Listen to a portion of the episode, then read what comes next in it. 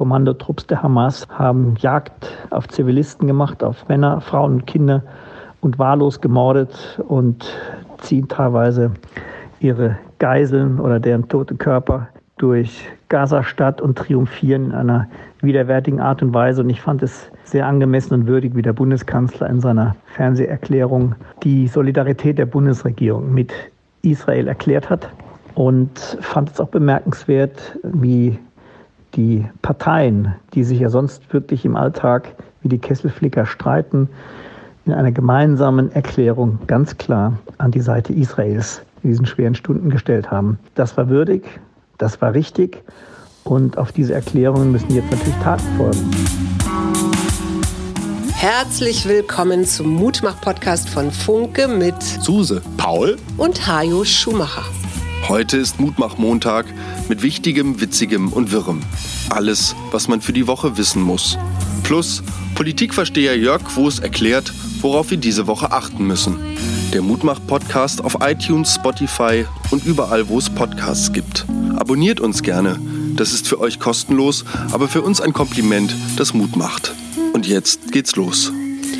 Ja, hallo und herzlich willkommen. Hier sind die Mutmacher auf dem Weg in eine neue Woche. Und mein lieber Sohn Paul, mir fällt es gerade etwas schwer, mir Mut zu machen, weil Landtagswahlen hin oder her, da reden wir gleich noch drüber, warum Söder, Lindner und Faeser die drei großen Verlierenden sind. Aber was dann in Israel los war, das, äh, puh, verschlägt mir den Atem. Mir auch. Also ich glaube, es geht auch gar nicht darum, was in Israel los war, sondern was da jetzt auch die nächsten Wochen und vielleicht auch Monate los sein wird. Mhm. Einmal, um das Ganze auch einzuordnen, wir sitzen hier gerade in der Aufzeichnung am Sonntag, in der Sonntagnacht in der Nacht zum Montag beieinander, sind gerade vom Flughafen aus dem gemeinsamen Familienurlaub für dieses Jahr zurückgekehrt und diese Nachrichten sind gestern wirklich haben uns alle einfach mitgenommen. Und ich, mir kommen alle Themen, die ich mir für die folgende, also für die kommende Woche rausgesucht hatte, total dumm vor und ich weiß irgendwie nicht so ganz, wo ich ansetzen soll. Und das perfide ist, wir hätten durchaus auch in Israel sein können. Wir haben da schon mehrfach Urlaub gemacht. Wir mhm. kennen Teile der Ortschaften, in denen die, die Hamas-Kämpfer ja in einem Blutrausch, kann man nicht anders sagen. Die haben Techno-Festival, da irgendwie 260, wahrscheinlich noch mehr junge Menschen einfach abgeknallt. Offenbar auch ganz gezielt dahin gefahren, mhm. weil ne, das ist ja jetzt nicht direkt hinterm Gazastreifen, da muss man ja schon hin. So, und du hast den Eindruck, also das ist wirklich so ein, so ein Bürgerkrieg, der da auf einmal so aus dem Nichts. Yom Kippur ist der Supersabbat, wo eigentlich alles stillsteht. Vor 50 Jahren hat es das schon mal gegeben. Und das Problem für die israelische Seite ist erstens mal der Mythos dieser Unbesiegbarkeit ist weg. So, oh, unsere Geheimdienste wissen alles, unser Iron Dome hält alles ab. Hm. Und vor allen Dingen, wen greifst du jetzt an? Weil in den Gazastreifen reinzugehen, das gilt unter israelischen Militärs und Sicherheitsleuten als totaler Irrsinn, weil mhm. das, ist, das ist Häuserkampf und du kannst ja nicht wahllos irgendwelche Menschen abknallen. Definitiv nicht. Und irgendwie hast du den Eindruck, als ob da wirklich so eine ganze Horde von Selbstmordattentätern im Bewusstsein so, ja, vielleicht komme ich nicht zurück, ja, aber ich baller jetzt einfach so viel wie geht und alles auf Social Media noch übertragen. Ne? Also das ist fast so diese Logik dieser, dieser Schulmassaker, die man so aus Amerika kennt, wo sie eine Helmkamera tragen. Das Mutmachende, das hast du gerade gesagt, ist, wenn es jetzt gelingt, die Eskalation zu vermeiden. Ich meine, die Amis schicken schon ihre Flugzeugträger Richtung mhm. Israel. Und natürlich, wenn du überlegst, Hamas, äh, die haben natürlich äh, Verbindungen in den Iran, die werden von Katar gesponst. Äh, der guten Ordnung halber muss man auch sagen, die Hamas ist auch eine Erfindung des Westens. Ja, die sind damals gepampert worden, quasi als Gegenentwurf zur PLO. So, und du hast den Libanon, da sitzt die Hisbollah, auch aus dem Iran, die schießen auch Raketen über. Es ist schon Krieg erklärt worden. Mhm. Und jetzt diplomatisch irgendwie dafür zu sorgen, dass dieser, also Frage an dich, kann man sowas sich gefallen lassen, gerade in dieser besonderen Situation Israel von Feinden umgeben, ohne Vergeltung? Du hast gerade dieses Wort Eskalation benutzt und natürlich hoffe ich ebenso wie du, dass man Mittel und Wege findet, da ein weiteres Blutvergießen zumindest mal auf, auf einem Rahmen, der einem Krieg dann gleicht, äh, verhindern also kann. Also wenig Unschuldige. So hoffentlich Zivilisten. Zivilisten, die da jetzt nicht mit unter die Opfer geraten. Auf der anderen Seite hört man ja zumindest aus dem, was bis jetzt so aus Israel bekannt ist, auch, dass die Hamas jetzt nicht so wirklich unterschieden hat zwischen Israeli und ähm, anderer Geisel. Also ist eine nepalesische Schulgruppe ja. soll also auch mhm. gekidnappt worden sein. Mhm. Es gab dieses Schicksal der Deutschjüdin, die auch auf diesem Techno-Festival wohl mit unterwegs war. Äh, weil es sind mit hoher Wahrscheinlichkeit auch Muslime äh, erschossen worden. Definitiv. Also ja. egal ob Briten oder ja. Amis oder so, da bist du dann natürlich auch bei dem Narrativ von Israel, hey, wir sind ein Vielvölkerstaat, wir sind offen, wir sind als jüdische Gemeinschaft weltoffen und und, und, und präsentieren uns auch dahingehend. Und das finde ich einfach schwierig dann, wenn du als Hamas so einen breiten Schlag gegen ein Land ausübst, dann habe ich jetzt halt Geiseln bei mir sitzen, die auch aus anderen Ländern stammen.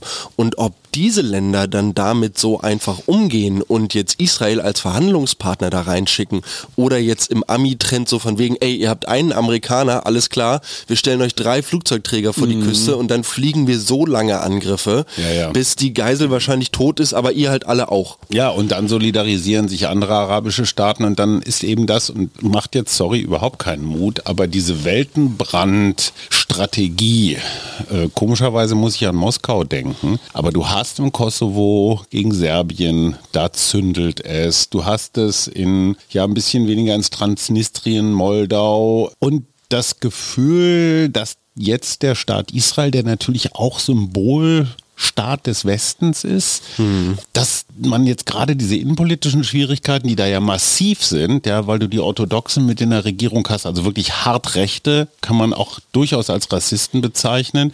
Für die Palästinenser war das einer der Gründe oder der Auslöser weil immer wieder Orthodoxe auch heilige Stätten der Muslime, die denen gehören, besucht haben und zwar ne, offensiv besucht haben, dieser Siedlungsbau in Gegenden, wo sie eigentlich nicht hingehören und, und, und. Mhm. Also die Provokation führt zu überhaupt nichts. Mhm.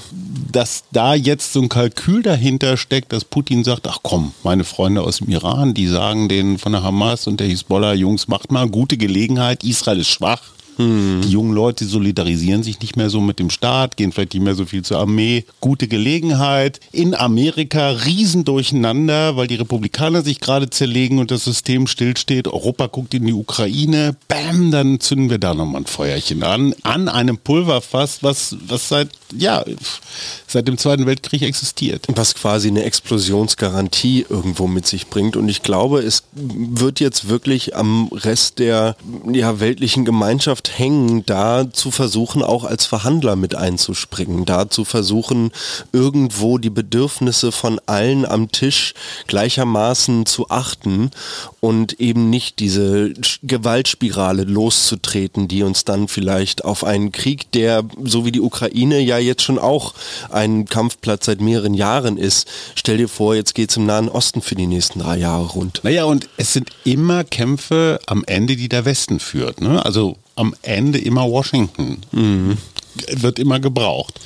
Zwei unmoralische Fragen dazu. Erstens, die Zahlen gehen ein bisschen durcheinander, aber es werden Summen in dreistelliger Millionenhöhe, also 100 und mehr Millionen pro Jahr an die Palästinenser bezahlt von Deutschland, vom Auswärtigen Amt und vom Entwicklungshilfeministerium. Mhm. Ist das okay? Soll man das sofort stoppen? Ne? Klar, dieses Geld, du weißt am Ende nicht, wo es hinläuft, finanzierst du damit Terrorismus, mhm. stoppen und damit den Menschen, denen es ohnehin nicht gut geht, auch noch was wegnehmen mhm. oder weiterzahlen.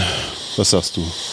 Ich würde es tatsächlich weiterzahlen, weil all den Palästinensern, die nicht an diesen Übergriffen beteiligt sind und die einfach nur versuchen, ihr Leben in, diesen, in diesem ja. zugewiesenen Bereich, in diesem zugewiesenen Land für sie zu fristen, den äh, schießt du damit so vor den Bug, dass du dir quasi die neue Hamas schon heranzüchtest. Du das heißt, bekämpfst du jetzt die, die, du bekämpfst die mhm. alte Hamas jetzt, indem du den, dem kleinen, dem, also ich weiß auch nicht, wie groß der Anteil ist. Ich will mich da jetzt auch nicht irgendwie zu weit aus dem Fenster lehnen. Schon klar.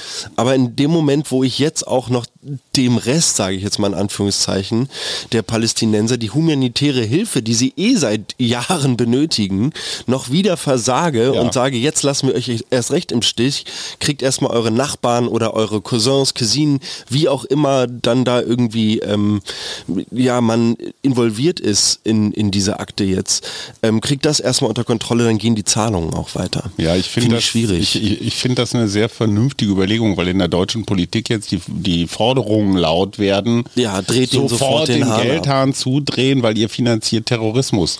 Ja, kann man nicht ausschließen ja, es kann zu einer weiteren Radikalisierung führen. Zweite unmoralische Frage. Hm, wenn die Zunge der Palästinenser systematisch abgeschnitten wird, wie sollte sie sich mit Worten wehren? Mhm. War ein Tweet mhm. von Malcolm Ohanwe. Mhm ein Kollege, Podcaster, recht radikal in seinen Ansichten. Wir hatten über ihn schon mal gesprochen im Peter Fox Zusammenhang tatsächlich. Ja, und ich habe ihm auch mal einen Preis verliehen tatsächlich von der Deutschen Urologischen Gesellschaft. Jetzt wird schon fast wieder bizarr, mhm. weil der hatte einen ja, so eine Art Sex-Podcast für arabische Männer. Also, was ich sehr verdienstvoll finde, erstmal kulturell. Mhm. So, aber naja, der hat eben diesen Post abgesetzt und ist daraufhin vom Bayerischen Rundfunk und Arte sofort am Wochenende von seinen Aufgaben entbunden, also quasi mhm. rausgeworfen worden.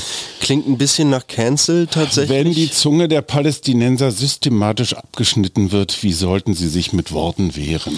Also klingt nach einer Überreaktion. Ich hätte mir tatsächlich von Arte gewünscht, dass dann gerade dieser Journalist ähm, im Diskurs seine Meinung einmal vertreten darf. Mhm.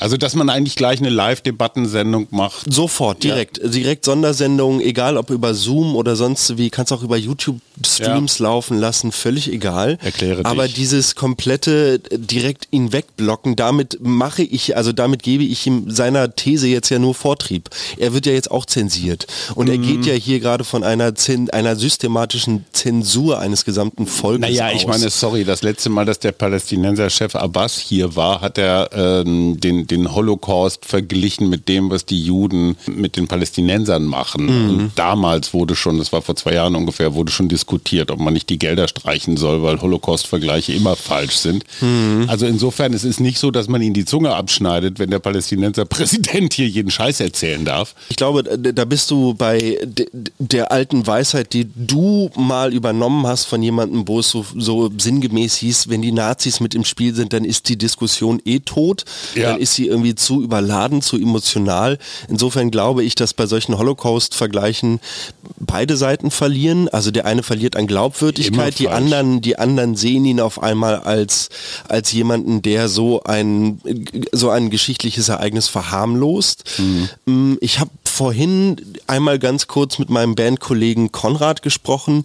Der arbeitet für die jüdische Gemeinde hier in Berlin, ja. ist Referent. Der hat gesagt, bei ihm ist es jetzt noch verhältnismäßig ruhig. Mhm. Er will gar nicht wissen, was morgen am Montag an Presseanfragen bei ihm reinflattert. Aber die haben jetzt keine erhöhten Sicherheitsmaßnahmen im Sinne von... Ich bin mir ziemlich sicher, dass das kommen wird. Gerade auch wenn du nach Berlin-Neukölln guckst, dort hat sich einfach einmal mhm. kurz ein, sagen wir mal, Mob zusammengerüttet, die da diesen Überfall gefeiert haben. Ja. Und Konrad hatte vorhin so sinngemäß etwas gesagt, naja, da wird sich jetzt gerade gegenüber gestanden und aufeinander gezeigt. Die einen sagen Terrorismus, Klar. die anderen sagen, nee, nee, nee, ihr macht seit Jahren mit uns dasselbe, wir Notwehr. stehen jetzt nur mal auf. Ja, ja. So, und da bist du bei dieser Eskalationsstufe wieder, da jetzt wirklich einen Umgang mitzufinden, der beiden Seiten gerecht wird.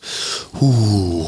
So, und äh, Olaf Scholz wird an diesem Wochenende garantiert nicht so sehr auf die Landtagswahlen geguckt haben, weil äh, ich glaube, Netanyahu hat sich auch gleich, also der israelische Regierungschef, äh, unter anderem an Scholz und an Biden und an äh, Rishi Sunak aus äh, Großbritannien gewendet, um einfach zu checken, wie ist die Lage. Mhm. Landtagswahlen hatten wir eigentlich gedacht, das würde unsere, unser Thema. Jörg Quos wird uns dazu gleich noch was erzählen. Also, Markus Söder ist im Amt bestätigt worden.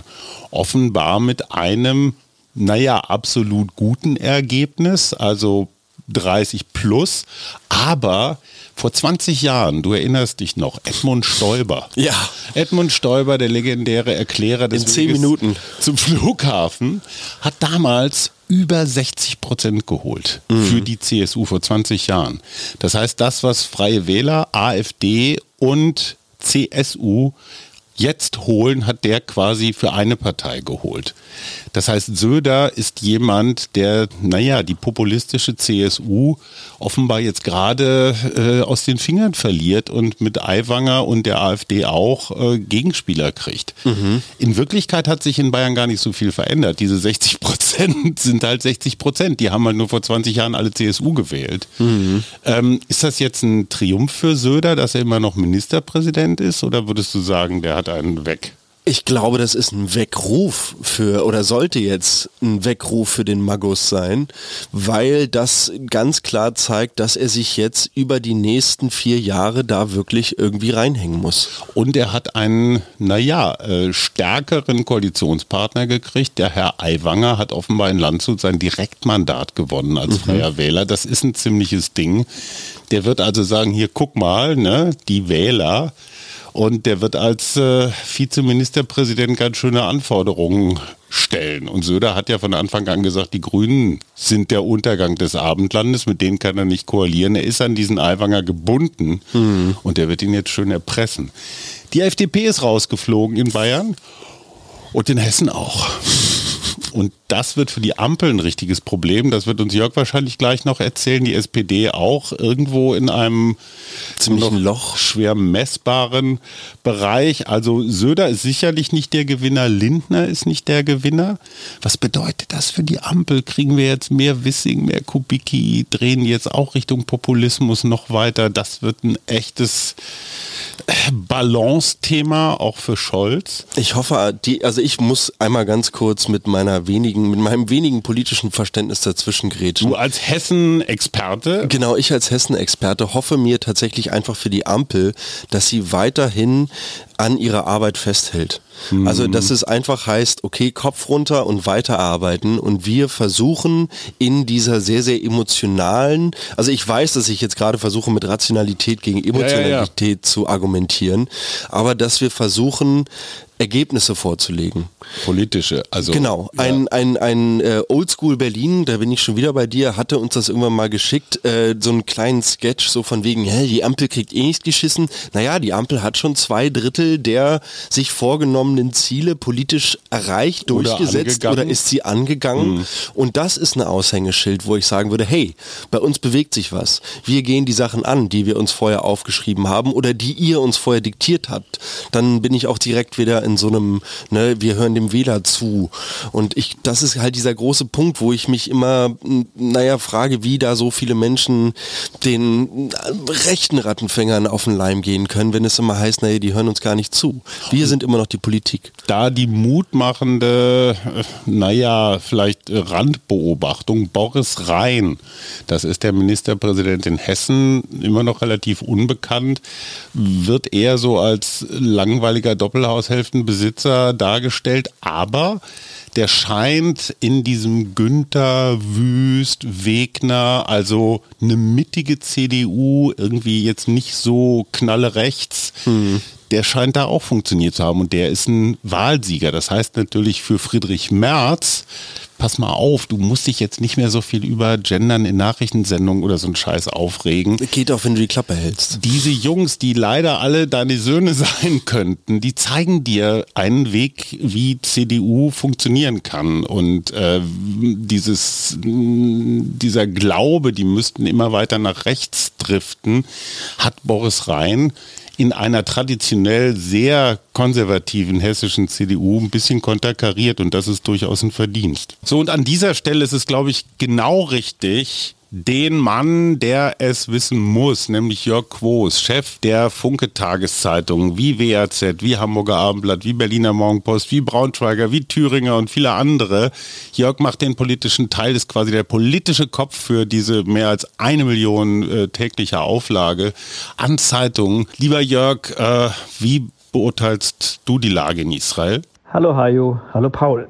Ich werde mein Briefing in dieser Woche sicher nicht mit der deutschen Innenpolitik beginnen, sondern natürlich mit einem Blick auf Israel, das die letzten 48 Stunden eine unfassbare Gewaltattacke erlebt hat. Tausende von Raketen äh, sind auf dem Land niedergegangen. Kommandotrupps der Hamas haben Teile des Landes angegriffen, haben Jagd auf Zivilisten gemacht, auf Männer, Frauen und Kinder und wahllos gemordet und ziehen teilweise ihre Geiseln oder deren tote Körper durch Gaza-Stadt und triumphieren in einer widerwärtigen Art und Weise. Und ich fand es sehr angemessen und würdig, wie der Bundeskanzler in seiner Fernseherklärung ähm, heute die Solidarität der Bundesregierung mit Israel erklärt hat.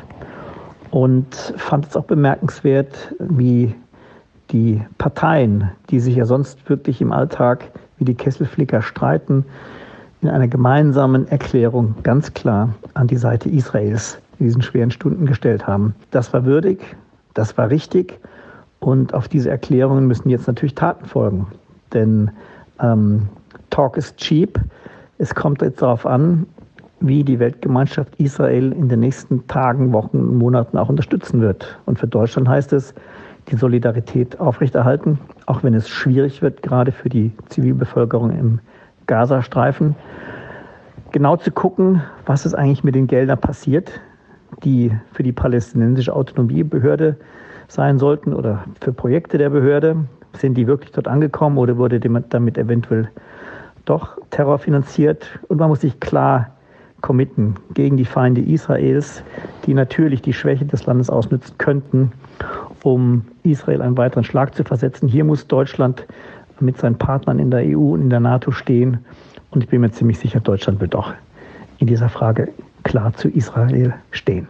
Ja, vielen Dank, Jörg. Und natürlich jetzt der Blick auf die Ampelkoalitionäre. Was haben die Wahlen, vielleicht auch, was haben die äh, grausigen Ereignisse in Israel für die Ampel zu bedeuten? Für mich ist am Ende dieses Wahltages die SPD der große Verlierer. Sie ist angetreten in Hessen mit einer Innenministerin, die glaubte, mit dem Amtsbonus das Land einfach aufrollen zu können und hat jetzt erlebt, wie aus dem Amtsbonus wegen der schlechten Performance der Ampel ein Amtsmalus wurde. Und sie ist bei einem dramatisch schlechten Ergebnis gelandet, das die SPD noch lange in Erinnerung behalten wird. Und in Bayern ähm, hat die SPD ja ohnehin die letzten Jahrzehnte nie einen Blumentopf gewinnen können, aber diesmal wird doch eines deutlich, man bewegt sich einstellig, doch deutlich jetzt in Richtung der 5-Prozent-Hürde. Und beides zusammengenommen ist natürlich ein Desaster für die SPD, die ja immerhin den Bundeskanzler stellt als Regierungspartei. Und da kann man sich jetzt mal ausrechnen, ähm, was in dem Kopf von Olaf Scholz jetzt vor sich geht. Die SPD ist in meiner Wahrnehmung seit Jahrzehnten einig wie noch nie. Es wird wenig gestritten. Das Trio aus Olaf Scholz, Saskia Esten und Lars Klingbeil harmoniert gut und funktioniert. Und trotzdem ist alles nichts, weil sie eine Partei führen, die von Monat zu Monat an Substanz und an Zustimmung verliert. Und das ist das große Problem. Und ich frage mich, wer in der SPD derjenige sein wird, der diese unbequemen Wahrheiten offen aussprechen wird und die Partei ähm, aus ihrer Schockstarre holen wird, um mit ihr zu besprechen, wie stellt sich die SPD in den nächsten zwei Jahren auf. Denn Olaf Scholz möchte gerne Kanzler bleiben. Das hat er äh, sehr früh in einem Interview, das ich im Bundeskanzleramt geführt habe, erklärt.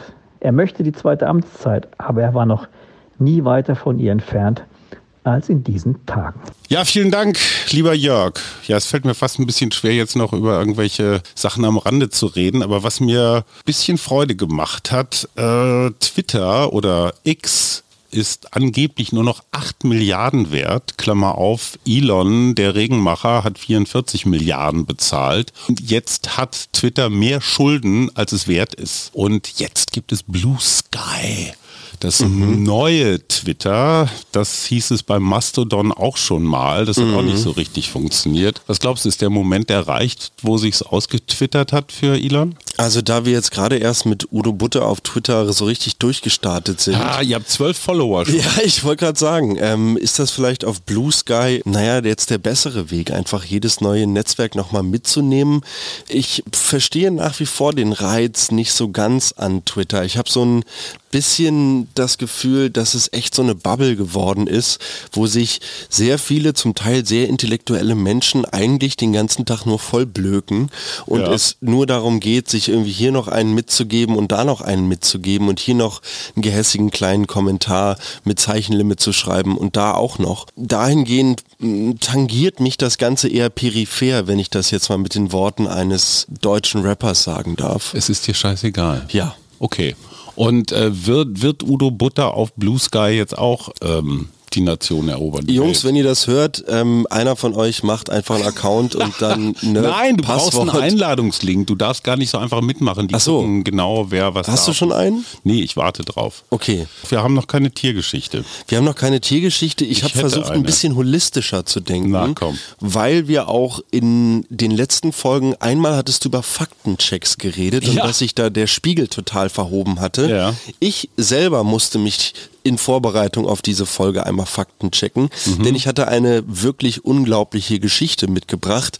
Es geht um den berühmtesten Klempner der Welt, mhm. Super Mario. Oh. Aus dem Videospiel. Ja. Und naja, dem wird ja mit seinem legendären Ausspruch It's me, Mario, Aha. nachgesagt, er sei Italiener. Mhm. Weil dieses It's a me, das soll halt ne, den italienischen Akzent im Englischen Verstehe. quasi nachspielen so. Aber? Aber dann kam jemand daher und meinte, das stimmt überhaupt nicht. Der sagt eigentlich Itsumi, was auf Japanisch so viel heißt wie herausragend oder halt auch super. Okay. Also der sagt eigentlich seinen eigenen Namen. Und da dachte ich mir, boah, das ist eine geile Geschichte, weil It's a me, Itsumi, das passt schon irgendwie, bis ich mich dann selber fact-check googelte mhm. und herausfand, nee, er ist doch Italiener.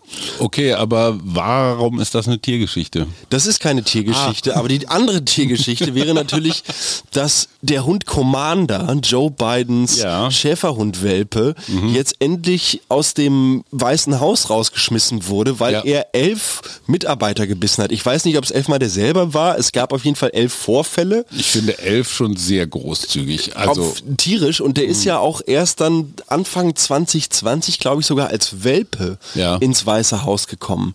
Das heißt, wie wenig Zeit hat Hundepapa Biden da in eine wirklich gute Tischetikette bei Commander Naja, die werden investiert. doch im Weißen Haus so einen Hundesitter oder Trainer haben. Also, also nicht so einen guten. Also Caesar Milan hätte da auf jeden Fall richtig was gerissen, glaube ich. Vielleicht ist Commander einfach auch so ein ADHS-Hund, der zu viel auf Social Media rumhängt. Ich habe eine Tiergeschichte und zwar Insektenhotel. Hotels, mm. die du ja gelegentlich beruflich baust, Och. scheinen eine ziemliche Enttäuschung zu sein. Es gibt welche, die man so aus dem Baumarkt kennt, die heißen dann irgendwie so Bugs Inn, also mm. so eine mhm. Art, ja, so Käferkneipe oder so. Und da kommt aber keiner rein. Die hängen also zwei Jahre lang an irgendwelchen Wänden oder Bäumen und die Insekten fliegen einfach einen riesengroßen Bogen darum. Wie kann das sein? Das hat häufig damit zu tun, dass diese Habitatstrukturen tatsächlich tatsächlich einfach nicht ansprechend für die jeweiligen Insekten sind, für die sie gedacht sind. Mhm. Und im weitesten Sinne muss man sich tatsächlich überlegen, für welche Insektenart, die wild in der Natur brütet, möchte ich jetzt mhm. ein ein Nistangebot schaffen. Und wenn das zum Beispiel die Wildbiene ist, dann gibt es nicht nur unzählige an Wildbienenarten, mhm. sondern dann kann man sich dann auch vom NABU tatsächlich ähm, jede Menge Lektüre besorgen, mhm. wo dann zum Beispiel drinsteht, dass die Wildbiene im Allgemeinen Nisthöhlen mit einem Durchmesser von bis zu 9 Millimeter mhm. besiedelt. Okay. Also habe ich irgendwas, habe ich jetzt einen 15er Holzbohrer vorne auf dem Akkuschrauber und mhm. jag den einfach mal in ein bisschen tote Birke, dann habe ich zwar ein paar richtig schön große Löcher in so einen Stamm gemacht und das sieht im Garten dann auch direkt, sagen ja alle, boah, der macht richtig was. Mhm. Letzten Endes irgendwem geholfen habe ich nicht wirklich. Was tatsächlich hilft, ist sowas wie Totholz, also tote Äste in einer Ecke des Gartens. Mhm. Am besten in einer sonnigen Ecke tatsächlich, mhm. weil das große Problem ist, dass die Wildbienenlarven eine gewisse Temperatur brauchen, mhm. damit sie im Sommer bzw. im Frühling dann überhaupt erst schlüpfen. Das heißt, ein Ort für das Insektenhotel in südlicher Ausrichtung, voll sonnig, am besten überdacht, weil Feuchtigkeit ist auch immer so ein Garant für Pilze und Schimmel, mhm. ist eigentlich ein Erfolgsmodell. Und ansonsten kann ich nur dazu raten, den Garten oder sich eine Ecke im Garten auszugucken, die man vielleicht ein bisschen wilder lässt. Mhm. Weil gerade die wilde Natur hat diese unfassbar schöne Eigenschaft, sich dann irgendwie selbst zu organisieren mhm. und irgendwo findet man da Larven. Und egal ob es Kellerasseln mhm. oder auch Ameisen oder dann halt im besten Fall die Wildbiene oder auch die Hummel sind, im Laufe der Zeit wird die Natur da schon sich einnischen, da bin ich sehr sicher. Du bist ja nicht so ein Investment-Typ, ne? Aber nee. Novo Nordisk Investmenthotels geht nicht, Insektenhotels geht, ja. Novo Nordisk, da hättest du mal vor zwei Jahren Aktien kaufen sollen. Ja. Die haben nämlich diese Abnehmspritze entwickelt. Aha. Und jetzt stellt sich raus, dass die wohl mit sehr viel, sehr aggressiven Methoden auch Ärzte versucht haben umzudrehen. Sie haben allein in Amerika 9 Millionen Dollar ausgegeben, um Ärzte zum Essen einzuladen, um ihnen beim Essen die, den Wert dieser Abnehmspritze äh, nahe zu bringen. Also das ist wohl irgendwie so ein Ding wie Viagra oder so. Es werden Rezepte gefälscht, es gibt einen Schwarzmarkt und, und, und. Äh, ja, Leute, wenn ihr irgendwelche Erfahrungen damit habt, bitte her damit. Was mich ja ein bisschen umgehauen hat, war ein Bild von Madonna, was ich an diesem Wochenende gesehen habe. Ich habe es dir gezeigt. Mhm. Das war gruselig. Also ich weiß nicht, ob da nur Abnehmspritzen im Spiel waren. Äh, ich, okay, jahrelange Substanzkonsum. Gut, wir wünschen gute Besserung. Eine letzte Tiergeschichte. In dem Flugzeug, in dem wir saßen, von Lissabon zurück in Berlin, war das vordere Klo besetzt. Das war auch abgeschlossen. Man durfte nicht drauf. Warum? Eine Motte. Eine sehr, sehr große Motte. Ganz schön große Motte. Hatte sich als blinder Passagier, äh, so viel zum Thema Insektenhotel, da hat sie keine ordentliche Unterkunft gefunden, hatte sich irgendwie ins Flugzeug geschlichen und sauste dann da rum und einige, naja, Insekten nicht so affine Menschen. und dann haben also diese unglaublichen Flugbegleiter das Tier in das Klo eingesperrt ja, mal gucken, ob äh, wer es da rausholt. Gut, das war die Tiergeschichte. Wie sieht die kommende Woche aus, Brudi? Ich äh, danke, Bro. Ich werde in der kommenden Woche vor allem eins praktizieren, und zwar Slow Jogging. Das hat nämlich einen genauso hohen Kalorienverbrauch wie das echte Joggen. Ach was. Wegen der höheren Schrittfrequenz. Das mhm. sieht zwar so ein bisschen so aus, als würde man auf der Stelle laufen. Ist, ist das so ein Fitness-Trend, der Echt? sich gerade breit macht. Kommt Aha. wohl aus Japan, wird dort gerade von älteren Teilen der Bevölkerung sehr, sehr gern mhm. angewendet, weil dieses Slow Jogging natürlich einen, na, sagen wir mal, kontrollierteren Bewegungsablauf einfach mit sich bringt. Ne? Ich laufe eher auf der Stelle, sehe aber zu, dass meine Schrittfrequenz sehr, sehr hoch ist mhm. und bin natürlich viel mehr bei der Sache. Also ich mhm. gucke viel mehr darauf, wo ich hinlaufe, weil ich eben nicht große Distanzen mit jedem Sprung quasi, mit jedem gigantischen Schritt überwinde. Komm, ey, das ist wieder so Bewegungsvermeidung. Absolut nicht. Das ist wie Nordic Walking. Ey, bis du es ausprobiert hast. Wie komme ich jetzt auf deine Mutter? Du musst also, irgendwas hassen, ne? Ja, ja. Deine Mutter ist in Münster-Schwarzach und gibt da ein Waldcoaching-Seminar, deswegen sind wir die kommende Woche alleine hier. Wir werden mit zwei wunderbaren Menschen reden, nämlich einmal mit Amelie Weber, eine geschätzte Kollegin von Funke, die ist Chef von Social Media, ist ungefähr so alt wie du und ihr beiden werdet mir erklären, warum die Generation, die ihr repräsentiert, nicht die letzte ist. Ich hoffe, sie wird es uns erklären. Sie wird es uns erklären und Carsten Broster, ein schlauer, kulturaffiner Mensch, Sozialdemokrat, Kultursenator, quasi Beauftragter in Hamburg. Den, auf den freue ich mich sehr, weil der hat auch so ein Buch geschrieben Richtung so Zuversicht. Was sind zuversichtliche Geschichten, die die Sozialdemokratie zum Beispiel erzählen kann? Und am Dienstag moderiere ich den Wärmegipfel hier in Berlin. Da sind die hm. ganzen hm. ja, Hersteller von Wärmepumpen und so weiter. Und Stargas ist Richtig, Robert Habeck. Der wird, da, der wird sich da den, naja, Fragen und Anmerkungen einer durchaus interessierten Branche stellen, weil die finden das ja gut. Installateure finden das ja super, wenn sie überall Wärmepumpen, Solarzellen, sonst irgendwas montieren können. Falls ihr da draußen unter den Zuhörenden irgendwelche Fragen an Robert Habeck habt, also jetzt nicht ganz so bösartige, vielleicht kriege ich irgendwo eine unter, schickt mir doch mal ein paar.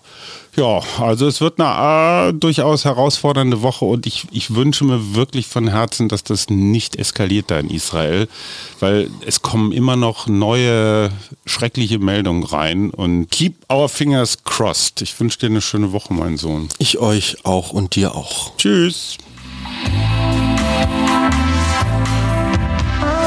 Das war der Mutmach-Podcast von Funke. Jeden Montag, Mittwoch, Freitag ganz frisch. Unterstützt uns bei steady.fm, folgt uns auf Instagram oder hinterlasst gerne eine nette Bewertung. Wir hören uns.